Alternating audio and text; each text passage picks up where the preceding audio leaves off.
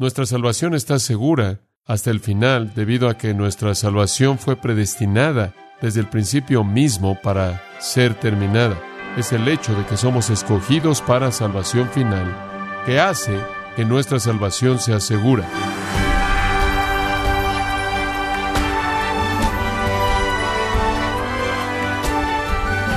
Bienvenido a esta edición de Gracia a vosotros con el pastor John MacArthur. A medida que sus hijos crecen, se intensifica su preocupación por la condición espiritual de ellos y usted se esfuerza porque vengan a Cristo. Al mismo tiempo, usted se pregunta por qué es que en el mismo hogar cristiano un niño puede abrazar el Evangelio y el otro rechazarlo. El día de hoy John MacArthur le ayuda a comprender cómo las personas vienen a Cristo, cuál es su responsabilidad como testigo de Cristo, y cómo las escrituras definen el papel de Dios en la salvación de los pecadores, parte de la serie Las Doctrinas de la Gracia, en gracia a vosotros. Nuestra salvación está segura hasta el final debido a que nuestra salvación fue predestinada desde el principio mismo para ser terminada. Y recordamos que Romanos 8 hace una afirmación monumental y muy clara acerca de eso, cuando en Romanos 8 el apóstol Pablo escribe, porque a los que antes conoció, los predestinó para conformarlos a la imagen de su Hijo. Esto es, a todos a los que Dios predestinó, serán conformados a la imagen de su Hijo en la gloria eterna. Y de esta manera los que predestinó, a estos también llamó, y a los que llamó a estos también justificó, y a los que justificó a estos también glorificó. Y entonces dijimos que la gran verdad de cimiento que asegura nuestro futuro es el decreto de Dios en la eternidad pasada. Es el hecho de que somos escogidos para salvación final, que hace que nuestra salvación sea segura. La doctrina de la elección es una doctrina molesta para muchas personas. Es presentada y representada de esa manera. Es como si de alguna manera cuestionara la bondad de Dios, la gracia de Dios. De hecho, hay afirmaciones literalmente alarmantes acerca de esta doctrina que han presentado evangélicos prominentes. Un pastor, autor y maestro de radio dice, esta doctrina hace que nuestro Padre Celestial se vea como el peor de los déspotas. Otro dice, esta doctrina es el diseño de teología más irracional, incongruente, que se contradice a sí mismo que menosprecia al hombre y deshonra a Dios, que jamás apareció en el pensamiento cristiano. Nadie puede aceptar sus proposiciones contradictorias, mutuamente exclusivas, sin menospreciarse a sí mismo a nivel intelectual. Promueve un concepto tirano de Dios centrado en sí mismo, egoísta, cruel, y nos lleva a adorarlo. Fin de la cita. Un pastor escribe el calvinismo de cinco puntos, lo cual, claro, incluiría la doctrina de la elección hace de Dios un monstruo quien tortura eternamente a hijos inocentes, quita la esperanza de la consolación del Evangelio, limita la obra expiatoria de Cristo, resiste el evangelismo, promueve la argumentación y la división, y promueve a un Dios pequeño, enojado, que juzga en lugar de que presente al Dios de la Biblia que tiene un corazón grande. Otro dice, decir que Dios soberanamente escoge a quien va a ser salvo es lo más torcido que jamás he leído, que hace que Dios sea un monstruo, no mejor que un ídolo pagano. Otra página de Internet de alumnos teológicos en Canadá dice, esta doctrina hace de Dios a un monstruo diabólico y reduce al hombre, quien fue creado a imagen de Dios, a un mero robot. Ahora estas son afirmaciones más bien severas de esta doctrina, pero representan una gran cantidad del mundo evangélico, y no estamos hablando de los analfabetas, no estamos hablando de aquellos que solo tienen un conocimiento limitado. Estamos hablando de personas que son líderes de ministerio, pastores y escritores. Sin embargo, esta doctrina es enseñada en las escrituras. La noción prevaleciente de estos escépticos y críticos de esta doctrina es que de alguna manera la elección es injusta. De alguna manera es injusta.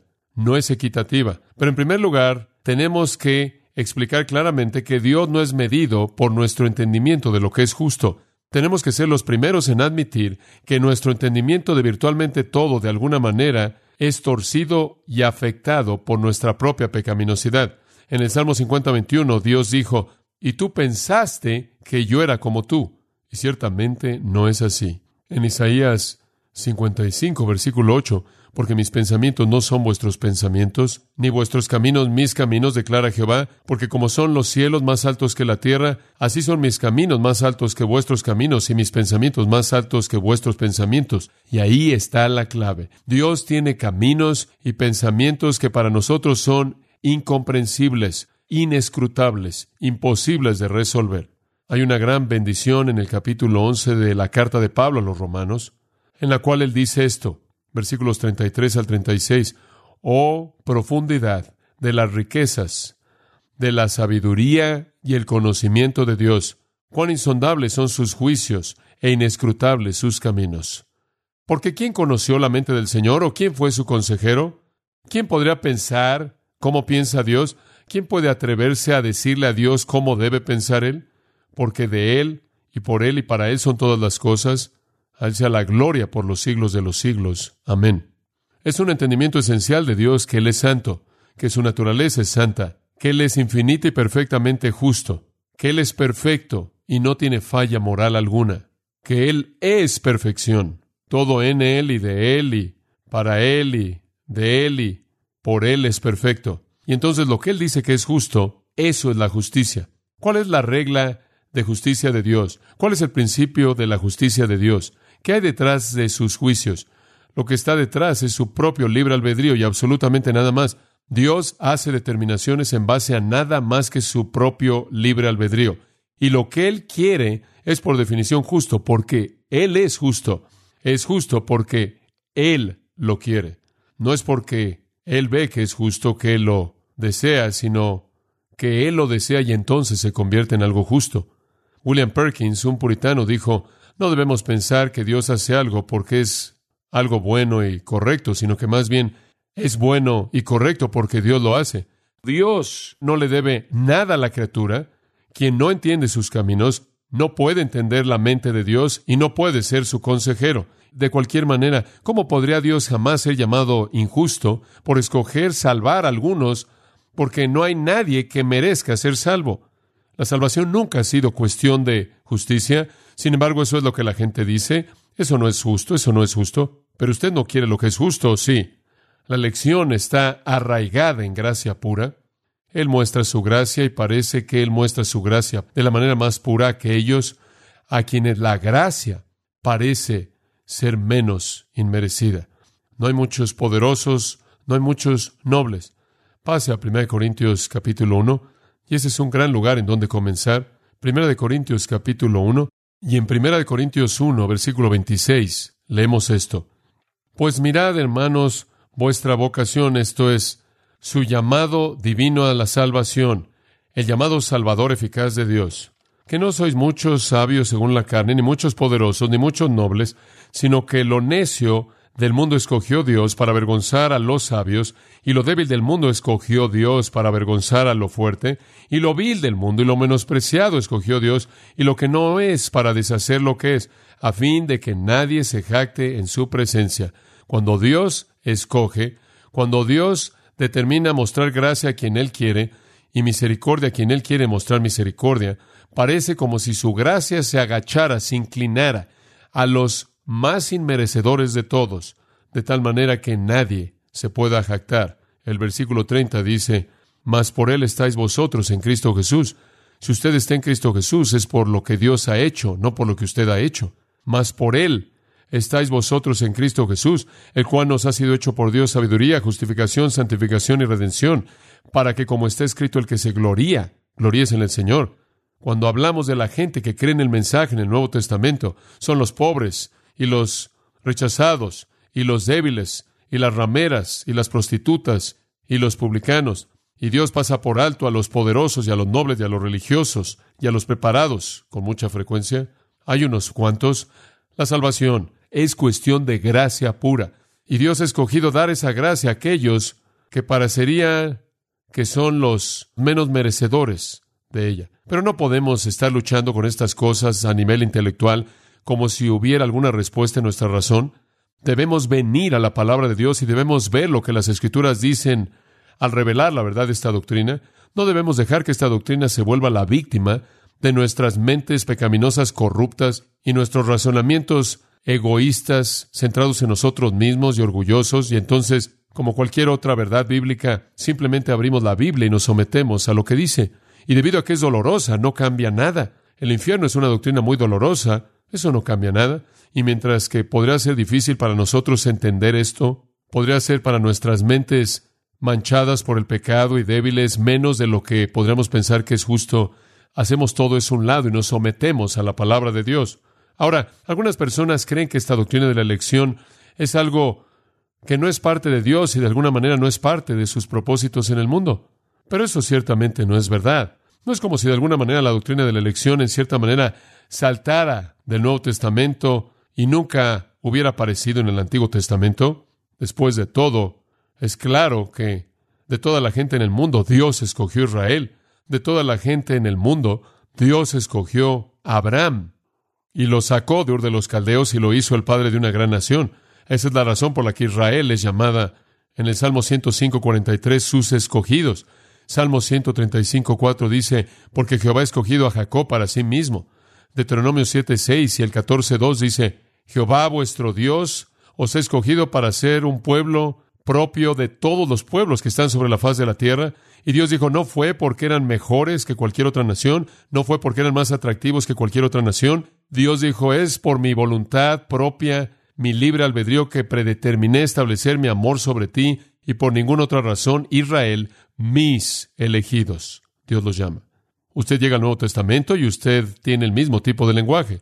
La iglesia es llamada los elegidos, los escogidos. Y este no es algún término aislado en referencia a la iglesia, es repetido. En Mateo capítulo 24, en ese discurso del Monte de los Olivos, en donde nuestro Señor está hablando de la segunda venida, Él dice, a menos de que esos días fueran acortados, ninguno sería salvo, pero por causa de los elegidos, los escogidos, allá hay un sustantivo, allá hay un nombre, allá hay un término que describe a los creyentes, son los elegidos, los llamados, significa los escogidos, los seleccionados, por causa de los elegidos, de los escogidos. Dos versículos después, en el versículo 24, se levantarán falsos cristos y falsos profetas y harán grandes señales y maravillas para engañar, si fuese posible, a los escogidos. No son llamados creyentes, no son llamados cristianos, son llamados los escogidos. Y en el versículo 31, y él enviará a sus ángeles cuando el Señor venga cuando Él aparezca en el cielo, viniendo en las nubes con gran poder y gloria, Él enviará a sus ángeles con una gran trompeta y congregarán, recogerán a sus escogidos, sus elegidos, elegidos por Él. Esa es una designación. Así se designa al pueblo de Dios. En Lucas 18, 6, el Señor dice, Oíd lo que el juez injusto dijo. ¿Acaso Dios no traerá justicia para sus elegidos que claman a Él día y noche? De nuevo, los creyentes son llamados sus elegidos, escogidos, seleccionados.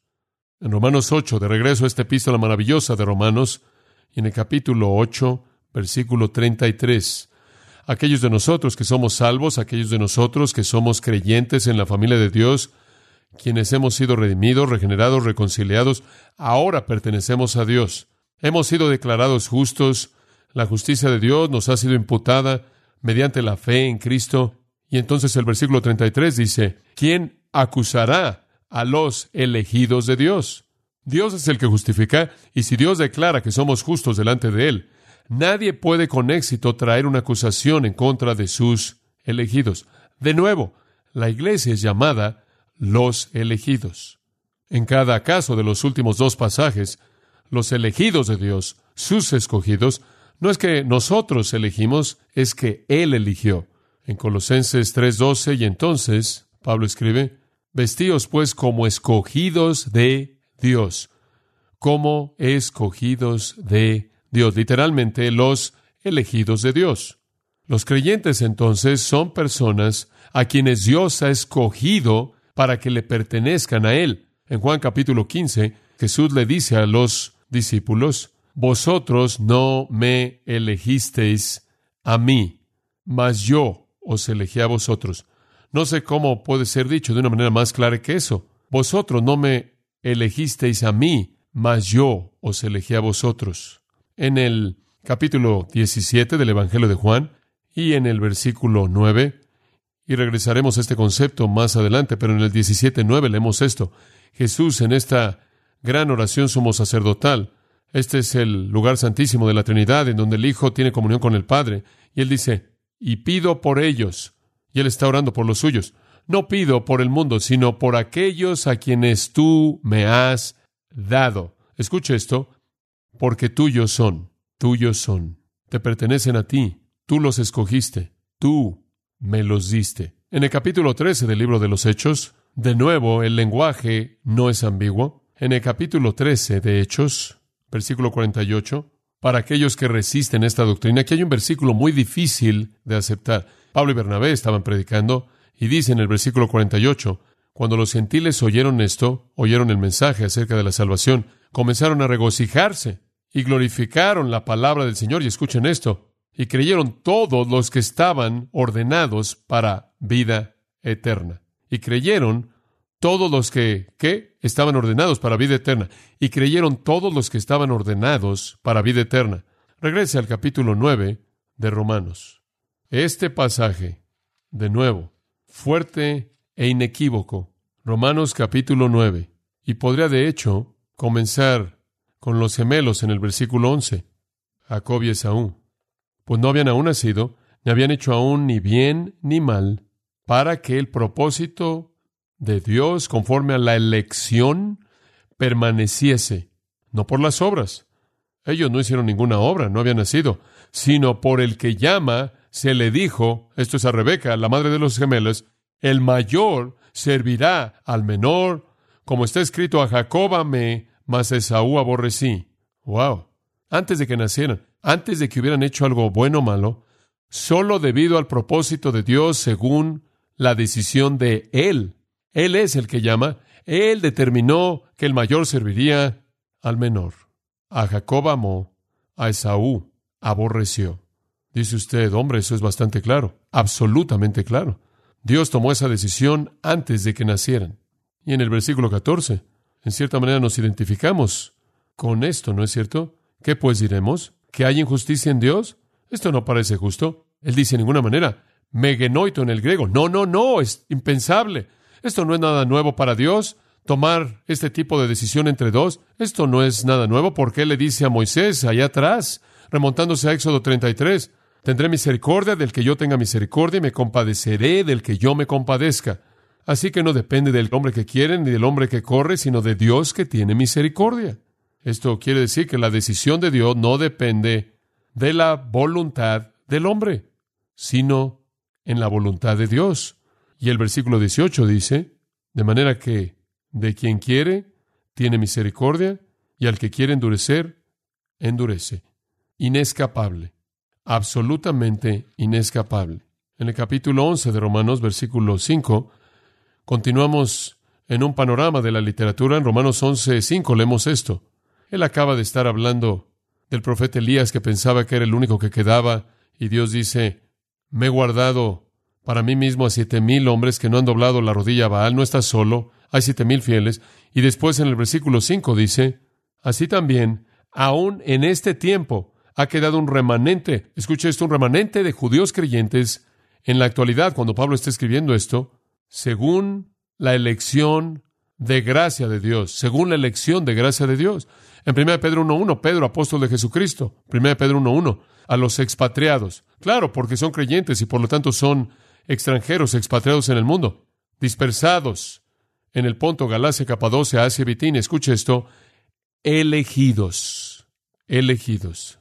Conforme usted lee a lo largo de las epístolas del Nuevo Testamento, lo cual significa que usted básicamente está comenzando después del libro de los Hechos con el libro de Romanos, conforme usted avanza a lo largo de las epístolas hasta el libro de Apocalipsis, cada vez que usted ve la palabra llamado, llamados, se refiere a la elección eficaz, electiva, por parte de Dios de llamar a alguien a la salvación. Los llamados son aquellos que son llamados eficazmente no solo un llamado general como la afirmación en el Evangelio, muchos son llamados, pero pocos escogidos. Cuando el llamado es identificado en las epístolas, es un llamado eficaz. 1 Corintios 1.9, Dios es fiel, por quien habéis sido llamados a la comunión con su Hijo Jesucristo nuestro Señor. Somos los elegidos y los predestinados y por lo tanto los llamados. En Efesios capítulo 1 continuamos.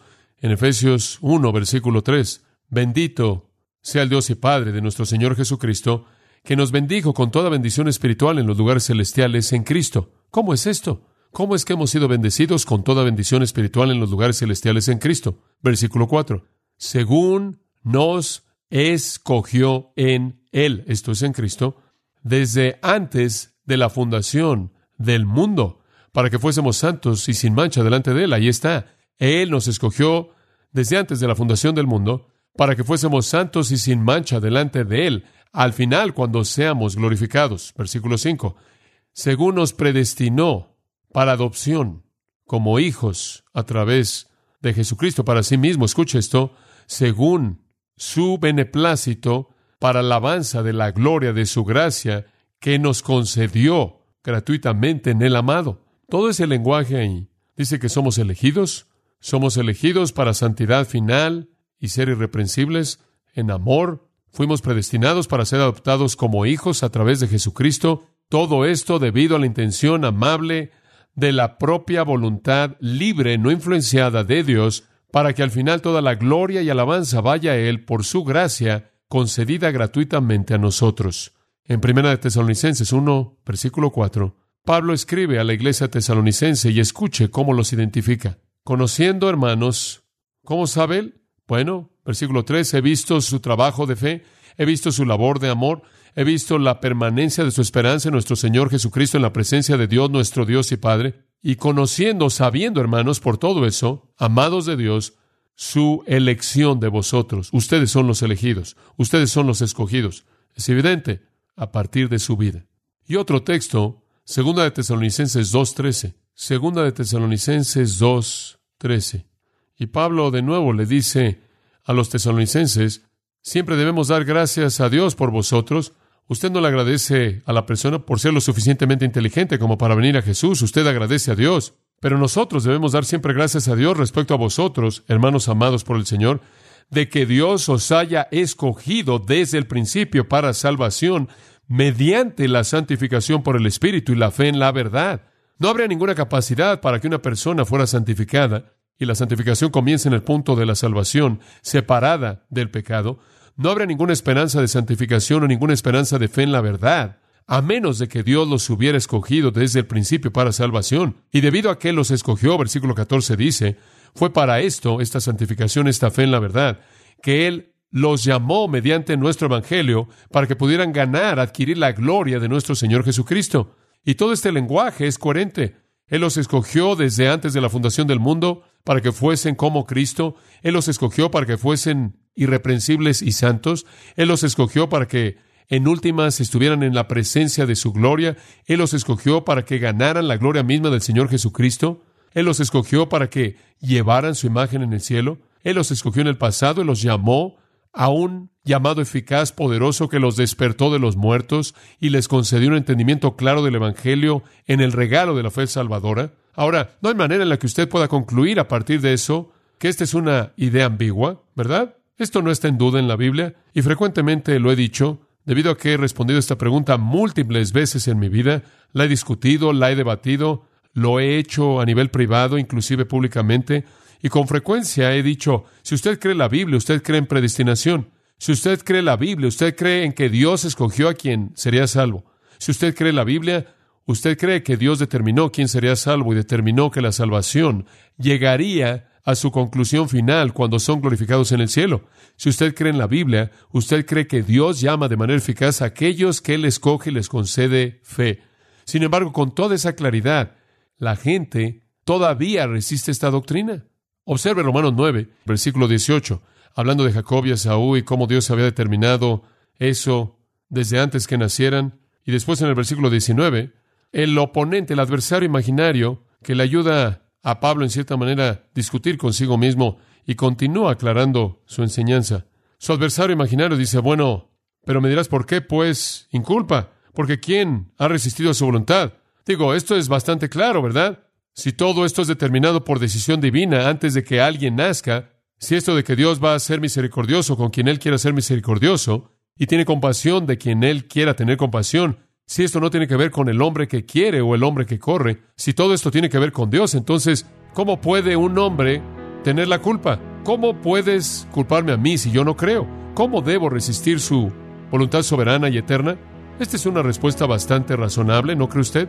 Y este es el hueso que se le atora a la gente y se ahoga en la doctrina de la elección. Y Pablo lo esperaba. Usted va a decir, esto no es justo porque entonces no me puedes condenar al infierno. No puedes culparme a mí.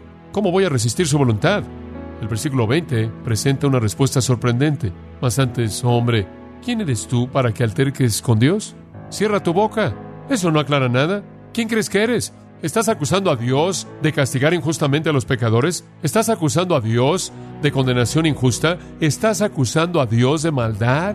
Más vale que cierre su boca antes de que diga algo más.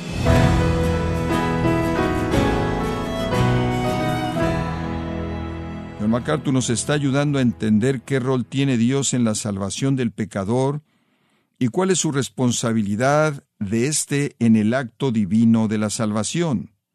Con la serie Las Doctrinas de la Gracia, estamos celebrando el 50 aniversario de ministerio de John MacArthur en Gracia a vosotros. Y quiero recordarle, estimado oyente, que tenemos a su disposición el libro La verdad sobre la gracia, donde John MacArthur nos enseña que la gracia es la base de la interacción de la humanidad con Dios y nos ayuda a no fracasar y mantenernos en comunión con Él. Puede adquirirlo en nuestra página en gracia.org o en su librería cristiana más cercana. Y también le comento que puede descargar todos los sermones de esta serie Las Doctrinas de la Gracia, así como todos aquellos que he escuchado en días, semanas o meses anteriores, en gracia.org. Si tiene alguna pregunta o desea conocer más de nuestro ministerio, como son todos los libros del pastor John MacArthur en español, o los sermones en CD, que también usted puede adquirir, Escríbanos y por favor mencione la estación de radio por medio de la cual usted nos escucha en gracia a vosotros. Es importante conocer no solo el país y ciudad de donde usted nos escucha, sino también la radio.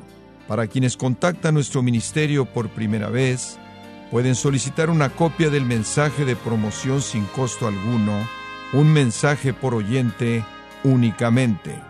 Si usted vive en los Estados Unidos o Puerto Rico, escríbanos a Gracia Vosotros, P.O. Box 4000, Panorama City, California 91412. O puede escribirnos a través del siguiente correo electrónico radio arroba